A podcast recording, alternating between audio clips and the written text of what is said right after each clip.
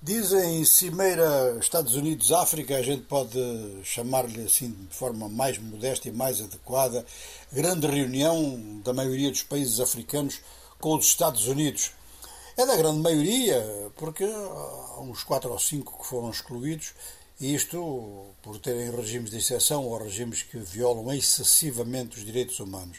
É claro que temos que pôr excessivamente, porque estão lá muitos que vão violando assim de forma ou menos flagrante ou menos eh, irritante para diversas diplomacias. E também eh, menos irritante, mas também que pode ser aceitável no atual contexto mundial. E o atual contexto mundial é um contexto de redistribuição de cartas a nível geopolítico e, naturalmente, a África, quanto mais não seja pela sua posição geográfica, é disputado por todo o mundo. É disputado por todo o mundo e pode ser rampa de lançamento contra muita gente. A palavra, a expressão rampa de lançamento é, digamos que, expressão simbólica. Mas pode também ser uma, uma expressão com, com valor eh, direto e significando isso mesmo não só uh, no que diz respeito às proximidades da África com o Médio Oriente, não só em relação ao sul da Europa, mas em relação ao Atlântico Sul de uma forma geral, porque sempre que há problemas no Médio Oriente, se se atinge o canal de Suez, o Atlântico Sul volta a ser crucial para as grandes trocas internacionais. Depois há um outro problema, quer dizer, há uma situação em diversos países africanos de tal forma explosiva que se explodem três ao mesmo tempo é um barulho superior ao da Ucrânia. E há mais outra coisa. É que enquanto que o terrorismo jihadista recua um pouco por todo lado, continua a avançar calmamente em África, apesar de regimes militares que dizem que lhes querem pôr termo.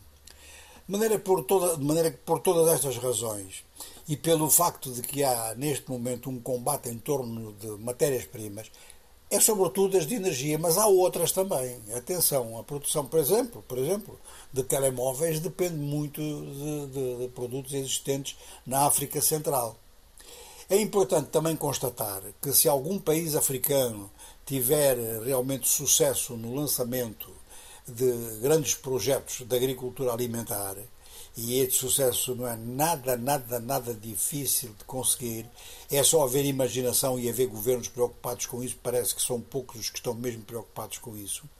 É claro que isso pode mudar muitos dados à escala mundial numa altura em que temos um processo de inflação que parece que é um emaranhado do qual não se sai, precisamente porque há estes dois problemas: o problema energético e o problema alimentar, da circulação de produtos alimentares e de produtos que eh, vão no sentido da autonomia energética ou simplesmente no sentido do funcionamento da economia, que não funciona nem sem comida, nem sob energia do tipo energia que dá energia elétrica ou energia motora, já que os alimentos também são energia para os indivíduos.